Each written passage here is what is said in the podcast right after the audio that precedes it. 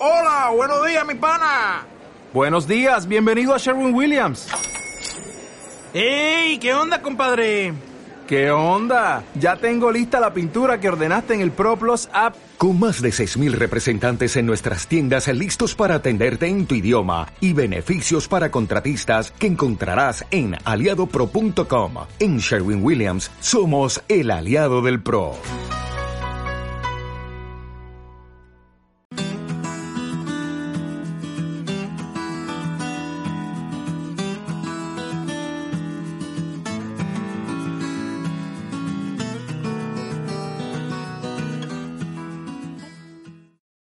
Y hola, hola, hola, ¿cómo están todos? Aquí en el primer capítulo del podcast Hueón y Boludo, Working Holiday.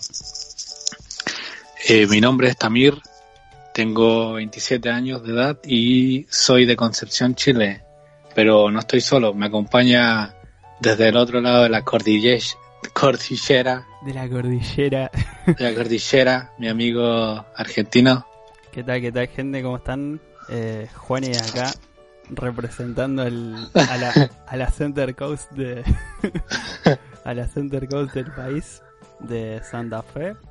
Eh, y bueno, nada, gente, la, la idea un poco del, del podcast es eh, un poco contarles nuestras experiencias, eh, contarles por ahí algunos tips del, del Working Holiday en general, del Work and Travel, porque eh, con Tamir tenemos una, una vasta experiencia en lo que es viajes de intercambio y, y creo que ya nos han pasado suficientes cosas como para como para que Representarlas como para representarlas. Sí, sí. Claro. Bueno, y actualidad acerca también de, de todo lo que está pasando hoy en día con el coronavirus y, y toda esta este tema de que no podemos viajar por, por el tema del virus, que las fronteras están cerradas, las aerolíneas ya no, ya casi nadie está volando, todos se están quedando en su casa, pero por razones lógicas, por razones lógicas. Y bueno, la primera parte, más que nada queremos eh, comenzar como, a ver, preguntándote a ti, Juani, ¿cómo fue tu primer proceso al viaje? Todo el proceso antes del viaje. Uf, em, ¿Cómo planificaste? Bueno, me parece que fue bastante, en teoría bastante organizado. Yo de todas formas era, era más chico, o sea, tenía 19 años, 20 años, entonces era como, como medio poor para, para organizarme con un montón de cosas, pero Pues tú ya habías viajado antes, ¿o no? este, sí, pero nunca había viajado, a- nunca había hecho semejante viaje, viste, entonces era como, era como una cosa toda, toda nueva, viste. Toda nueva, claro.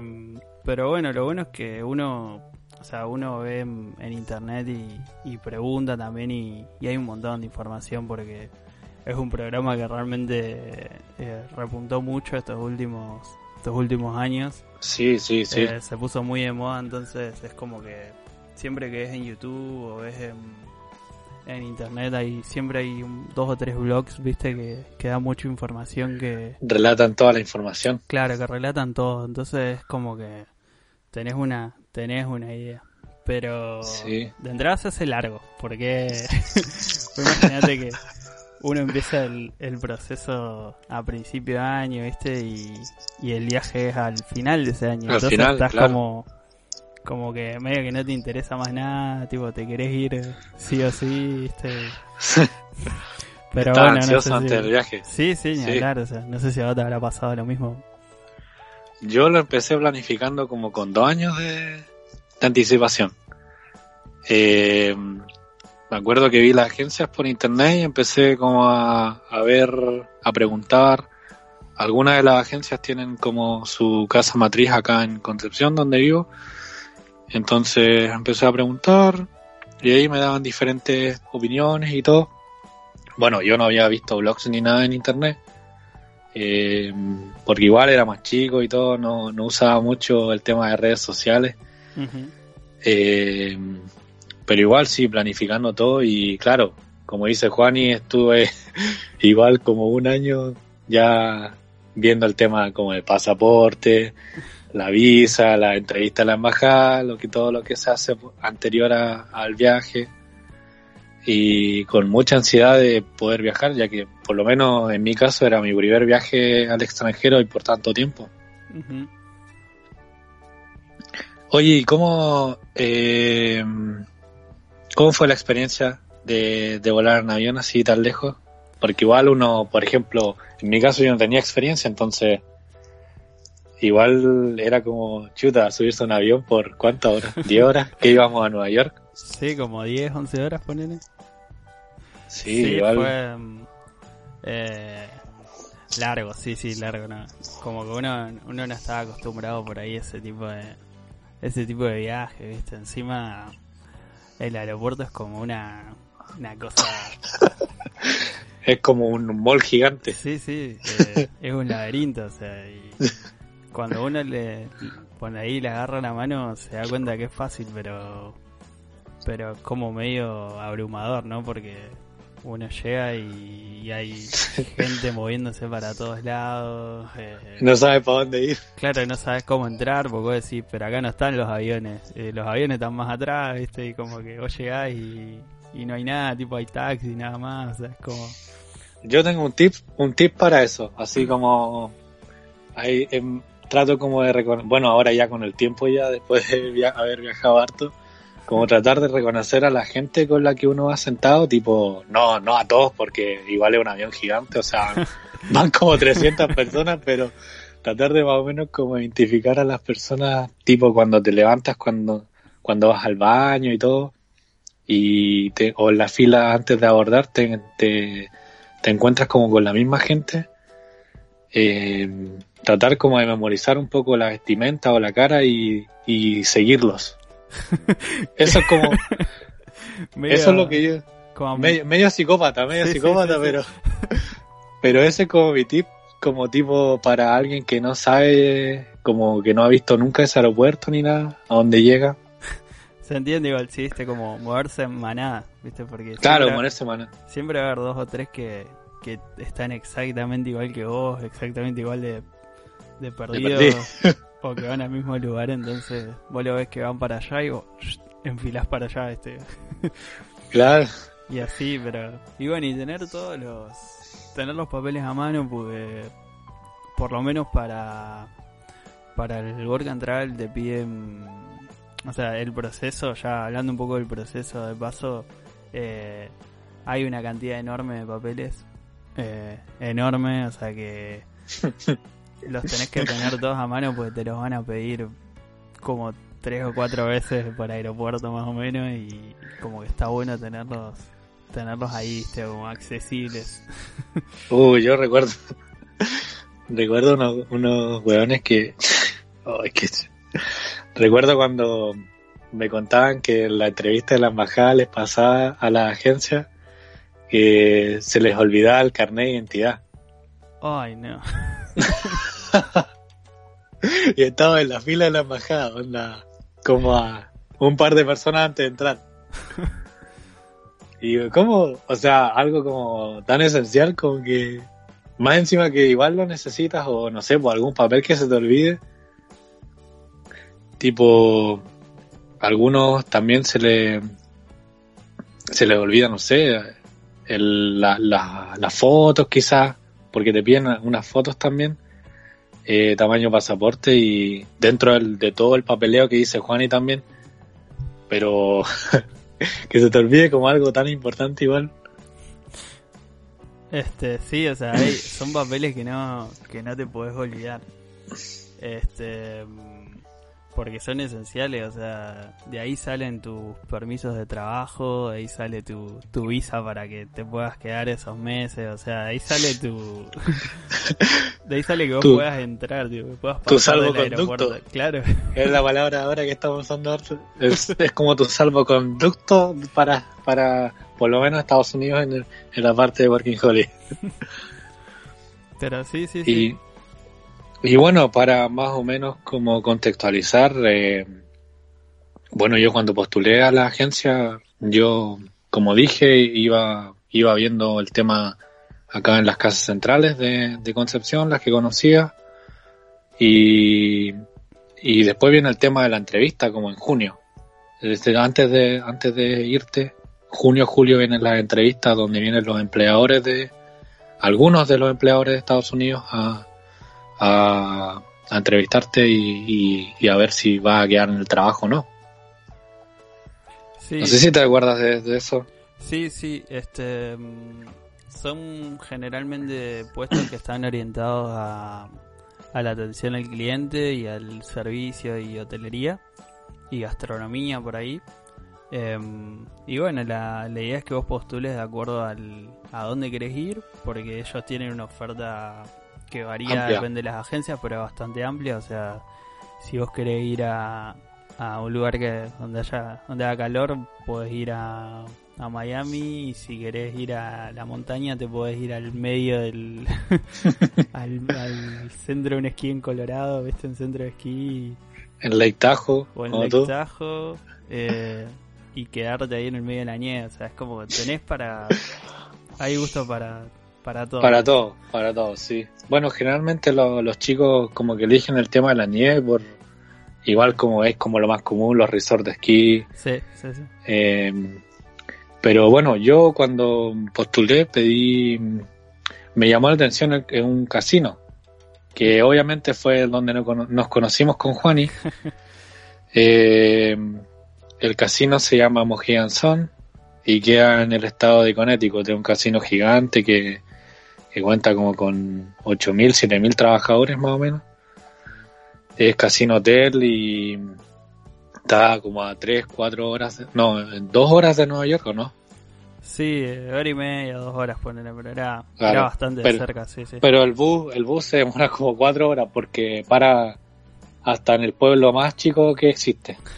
Depende de qué guste, Tomás. bueno, sí, también. Depende de el Greyhound, que se llama. Este, pero sí, sí, eh, yo creo que lo... Mira, yo en, en realidad yo iba a ir a... Me iba a ir a California el primer año. Eh, me iba a ir a, a San Diego. Alta traición. Alta Sí, traición. sí, te iba- me iba a ir a la otra costa. Y, y bueno, justo justo cuando estaba por aplicar dijeron que en, que en Mojían había como, como que estaban tomando gente porque no tenían muchos cupos ese año, entonces como que salieron todos corriendo a, a aplicar a Mojían y, y medio que me convencieron y dije, bueno, ya está, o sea, Me voy vamos, para, vamos allá, claro. Y sí, bueno, sí. yo había postulado la posición de barback entre todas las posiciones que hay porque tenían posiciones como, no sé, pues, para eh, assistant, server, eh, bueno, barback lo mío y eh, salesperson, retail salesperson creo que era y un montón de trabajo más, o sea, tenía muchas opciones, ya que como era un casino grande, eh, tenía bastantes cupos. Y no solo para nosotros los chilenos, para argentinos y peruanos también. Sí, sí. Eh, de hecho, nosotros como, como buenos argentinos que somos, fuimos una plaga ahí. éramos éramos 8.000 argentinos, eh, siempre siendo, fieles a, siendo fieles a las costumbres. y sí, como dice Tamira, había un montón de muchísimas posiciones. Eh, yo por mi parte medio que me conformé con la con la que me ofrecieron porque como me decidí a último momento para, para aplicar eh, me dieron la, la posición de de house person que bueno para, para ponerlo un poco en contexto eh, el casino donde trabajamos tenía salones que se prestaban para para eventos, sean reuniones, eh, convenciones, ferias de trabajo, eh, Shows, shows, de gente famosa. Sí, sí. eh, incluso hasta han hecho shows de, de pelea, cosas así. O sea, había como. Había de todo. Y. ¿Había de UFC? Nunca supe. Sí, UFC? hubo uno, hubo uno que hicieron una ronda de. como de. de MMA, karate, boxeo, así eran como exhibiciones así. ¿no? Alto, alto golpeado salían ahí. Sí, sí, faltaban los de, los de lucha libre, ¿viste? De la WWE. que parecía la roca. La roca, sí. y bueno, y nosotros éramos los, los encargados de, de organizar esos salones, o sea, de diagramarlos de acuerdo a qué necesitaban, ponerle que era una cena, entonces necesitaban 20 mesas redondas con 8 sillas, entonces íbamos nosotros y ordenábamos todo y había salones de reuniones más chicos y así. Éramos un poco los que hacíamos eh, el trabajo sucio de ahí, ¿viste? Y limpiar un poco, ¿sabes? Súper divertido el trabajo, pero bueno, es como que no, no lo elegí. Sí. Tenías como mil horas libres, weón. Así que. Sí, también. Por eso Bueno, parte voy- era voy- esa parte también. Bueno, yo también, o sea, yo no contextualicé mi trabajo, pero era relacionado con, con los bares del casino. El casino tenía muchos bares y, y para que la gente, esta, esta era una estrategia que tenía el casino, que para la gente que eh, pudiera jugar y todo, más, más dinero eh, y que el casino generara más dinero, eh, el servicio de alcohol era gratis. Entonces iba un garzón, qué sé, qué sé yo, eh, te servía el trago y después obviamente el, el garzón o garzona o el mesero o mesera decidía si, si le seguía sirviendo o no, porque obviamente ellos trabajan con propina igual, aparte del sueldo base del, igual que yo, aparte del sueldo base, entonces tipo si el tipo no, no le entregaba una propina decente, quizás no, no le iban a servir más alcohol o lo que pidiera. Y era un poco eso. Yo ay- ayudaba al... Bueno, yo no estaba sirviendo tragos, pero sí ayudaba al bartender con el tema de los hielos, eh, del, de acarrear el alcohol que, que llegaba al casino, dependiendo del bar. Y más que nada eso, limpieza, limpieza de los bares, un poco de todo. Estabas en el mundo de la noche y Estaba el mundo de la noche, claro.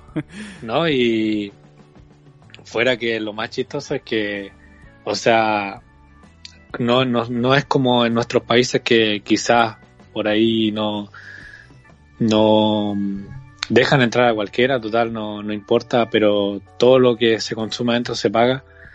Acá era como un poco, si hacías desorden en el casino, eh, tenían una carpeta con tu foto y decía los eh, shut off, que son como los que no pueden entrar al casino por el día o por el resto de su vida. Dependiendo de la cagadita que te hayáis mandado dentro del casino, sí. Sí, este, de hecho eso es una es una ley que, que aprendí después por otro por otro disturbio que capaz que le- les cuente más adelante en los próximos episodios que creo que se llama el es algo como 86 es como que ellos te hacen el te 86 tean del, del local digamos es como que Ah, claro, claro. es como viste que en, en los locales dicen que se reservan el derecho de admisión Sí, entonces como que eh, te pueden hacer como you are 86 of this casino. Entonces eh, te pueden echar y se reservan el derecho de admisión de echarte. Entonces si ven que estabas haciendo disturbios o, o estás ebrio, o estás demasiado muy- ebrio, sí, demasiado ebrio, sí. eh, te echan. O sea, sí, porque primero- igual el igual- casino pierde sí, loco. sí, sí.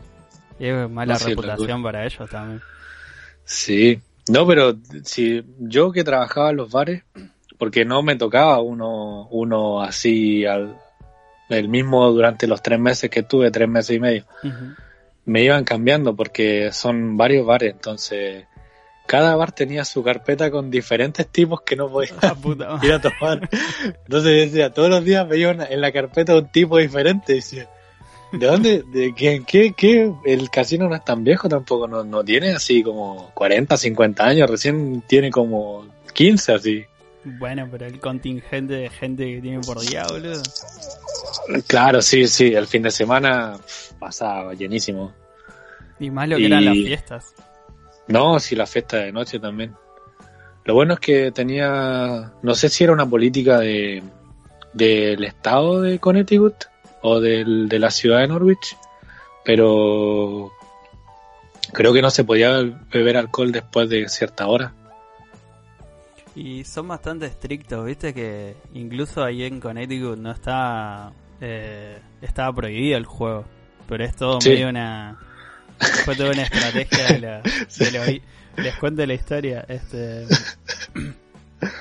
esto el, el casino este está hecho por una fundado por miembros de la tribu Mohican que son como nativos americanos. Eh, Como los apalachines. Claro. Entonces, eh, ellos como reclamaron su territorio que le ganaron al estado de Connecticut, digamos, y en ese territorio pusieron sus propias leyes federales, porque como es territorio indio tienen su- sus propias leyes. Entonces, en ese territorio ellos se pusieron un casino mega lujoso. Eh, dentro del estado de Connecticut no se puede jugar, pero dentro del estado indio sí. Entonces como es como un vacío legal enorme que me parece fantástico a nivel estrategia. No, lo hicieron, lo hicieron. Sí, sí. Eh, unos empresarios los tipos, o sea, Desde, desde antes de la tecnología, bueno, sí, los tipos fueron visionarios. los primeros empresarios. Pero eso- ¿Qué, qué Bill Gates? ¿Qué Mark Zuckerberg? ¿Quién te conoce, papá? No, pero igual sí, bueno, dentro de este casino también, o sea, lo que a mí me llamaba la atención era que tenía, por ejemplo, su propia compañía de bomberos, su, su propia eh, policía, eh, su edificio de estacionamiento para los empleados y beneficios dentro de ese edificio porque eh, también había eh, farmacia, mini market, gimnasio, eh, Dunkin' Donuts, para los que cadena americana típica, McDonald's, Five Guys, Sí. eh, Dunkin' Donuts. Entonces tenía descuento, había descuento de todo por ser empleado también de ahí. Sí, y decir que estaban en el mismo sector de empleados. O sea, yo creo que nunca me, me sentí tan cuidado a nivel empleado como, Como- como ahí adentro. O sea, yo llegué y, y no sé, había tipo cosas para, para comer, desayunar. Había un gimnasio que era prácticamente gratis. O sea, ¿Cuánto pagamos? Como, un dólar por semana, una cosa así, un dólar y medio por semana. Tipo, no, era como un dólar, como tres dólares por mes, así una, claro, una cosa una así, o sea, una- Una ridiculez, o sea. full, full equipado. Sí, sí. Este, pero bueno, qué sé yo, tienen otra otra mentalidad por ahí del tema del empleado empleador y, y bueno, a ellos les funciona, entonces eh, tampoco lo quiero comparar con la situación de acá porque Claro, no, no, tiene, no tiene sentido, o sea, pues son no, no, factores no, ni, ni con Argen- Argentina ni Chile, Nica sería el tema así, pero por algo habían, creo que habían ganado dos premios al, al como mejor lugar de trabajo. sí, bien merecido, o sea, Sí, Do- dos años consecutivos, no me acuerdo qué años, pero, pero sí lo tenían como eh, puesto al, al lado de la entrada del casino para ir a comer, así como, como los estamos cuidando. Representando. ¿viste? sí, los estamos cuidando, nosotros cuidamos de, de nuestros empleados. Bien. Y bueno, gente, pasando un poco por ahí al, eh, al tema de la de lo que es fuera del trabajo, porque estuvimos hablando mucho del- de lo que es adentro, pero también tenemos cuestiones afuera, como ¿dónde vivían estos boludos? en la calle después ¿Vivían en la calle? Eh, aunque parece razonable, no, no vivíamos en la calle. Tampoco en hoteles porque salía muy caro, Exacto, demasiado caro. exacto. Y el bolsillo no da para eso. Bueno, convengamos así que para el viaje tienes que tener una cierta cantidad de plata antes para, para llegar al tema del, del alojamiento. Y eh, también tienes que llevar un poco de dinero, que creo que son como en promedio entre 700 a 1000 dólares aprox por persona, Sí, como para sostenerte la primera o segunda semana que vas a estar en Estados Unidos. Y desde esa plata obviamente no la vas a gastar en el primero o segundo día. Sería una locura, así como que es como, así como, oh, un celular bonito, ya me lo compro. Es mucha 400 dólares de una menos. claro, es mucha plata. eh. Es mucha plata. No, no. Eh, tienes que tener en consideración que cuando vas a alojar en alguno de los lugares, te piden a veces como un depósito de seguridad o un, un extra del segundo mes, entonces tienes que tener los recursos como para, para poder pagar eso y, y ya de ahí ver el tema como de que va a empezar a trabajar, entonces te pagan como una semana desfasado, porque en Estados Unidos pagan una cada semana, no pagan mensual como acá o allá en Argentina. Depende igual, eh. Eh, a mí en el segundo viaje me pagaron cada dos semanas, pero pero sí, depende depende del lugar, supongo yo. Pero igual dos semanas comparado al mes que pagan acá. Sí, sí, es, es otra es una diferencia. Eh, pero sí, como dice también, eh, tener en cuenta el tema de la, de la cantidad de plata que, que va a llevar porque uno llega y como que tiene muchos gastos de, de primera mano que tienen que ver con, con cosas esenciales como comer, básicamente como, eh, como comprar cosas eh, esenciales para la casa o el departamento porque eh, el 90% de las veces las cosas están sin muebles, tienen Sí. electrodomésticos pero no tienen pero no tienen cama, ponele, o no tienen mesa y silla, entonces tenés que salir a, a comprar mesa, A Walmart, silla, a Walmart, a comprar todo, Sí, a comprarte todo. a comprarte como cuatro carritos de, de cosas y, y cosas y cosas. Y bueno, Claro. como dijo él, el, el depósito, o sea que va a ser un depósito que creo que tiene el valor de un alquiler o medio alquiler, poner. Y ahí ya se te Claro. va muchísima plata. de entrada ya te están robando. No, mentira. Eh, no, pero el tema, por ejemplo, no hagan como nosotros, que, o sea, bueno, mi grupo, los chilenos, con los que yo vivía, de que nosotros igual la cagamos porque teníamos un teníamos un Wendy's eh, cadena de hamburguesas y papas fritas como a tres cuadras de la- del departamento donde vivíamos y prácticamente era desayuno, almuerzo, cena en el La- Wendy's la y robo de, robo de internet.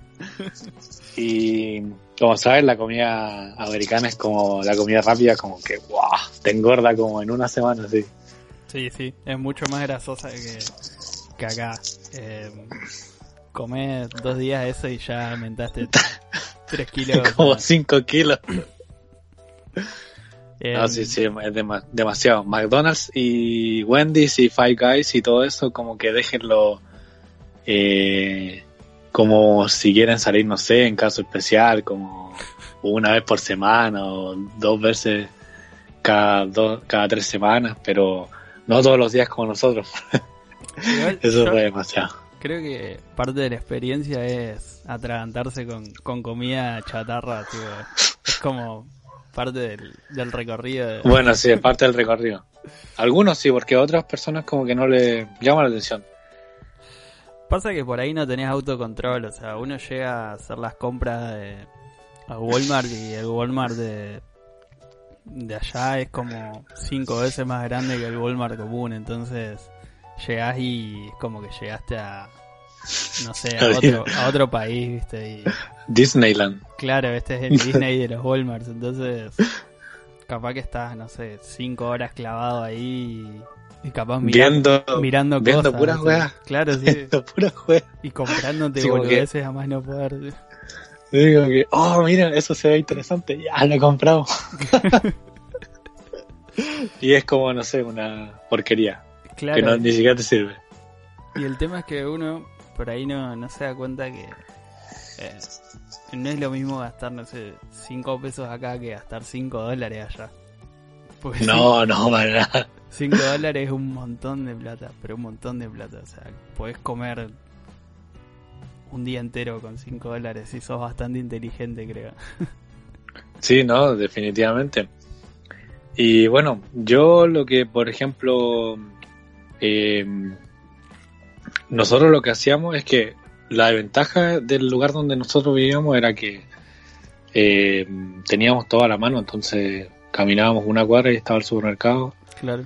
o el, el outlet de ropa TJ Maxx para los que saben y los que van a escuchar este podcast TJ Maxx, eh, Ross y Marshalls los, los pro outlets de, de ropa para ir a comprar Ropa Al consumismo. y, y ropa que es original pero que es de la temporada pasada, o sea que es nuestra temporada, entonces claro, es la temporada actual para nosotros.